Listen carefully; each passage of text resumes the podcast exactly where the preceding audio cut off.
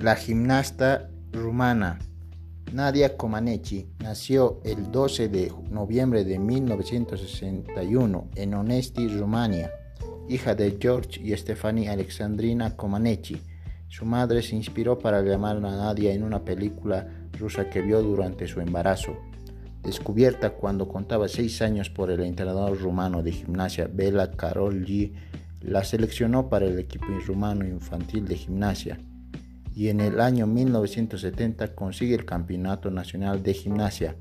Ganó otros títulos juveniles en 1975 con la competición oficial, participando en el Campeonato Europeo, alcanzó el primer puesto de la clasificación general, ganando en tres disciplinas individuales. En 1976 viajó a Estados Unidos por primera vez y consiguió títulos preolímpicos, logrando puntuaciones máximas en sus ejercicios.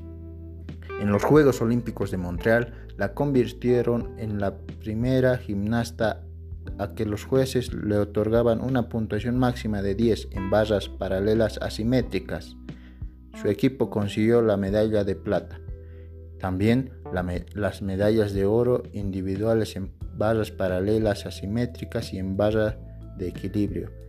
Y fue la primera en la clasificación individual en los primeros Juegos Olímpicos de Moscú, celebrados en 1980, ganó las medallas de oro individuales en ejercicios de suelo y barra de equilibrio.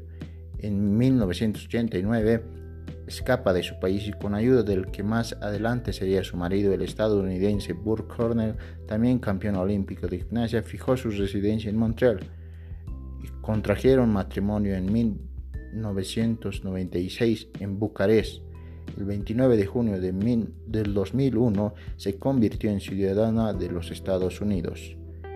Escuchaste la historia de Nadia Comaneci en el podcast Converso.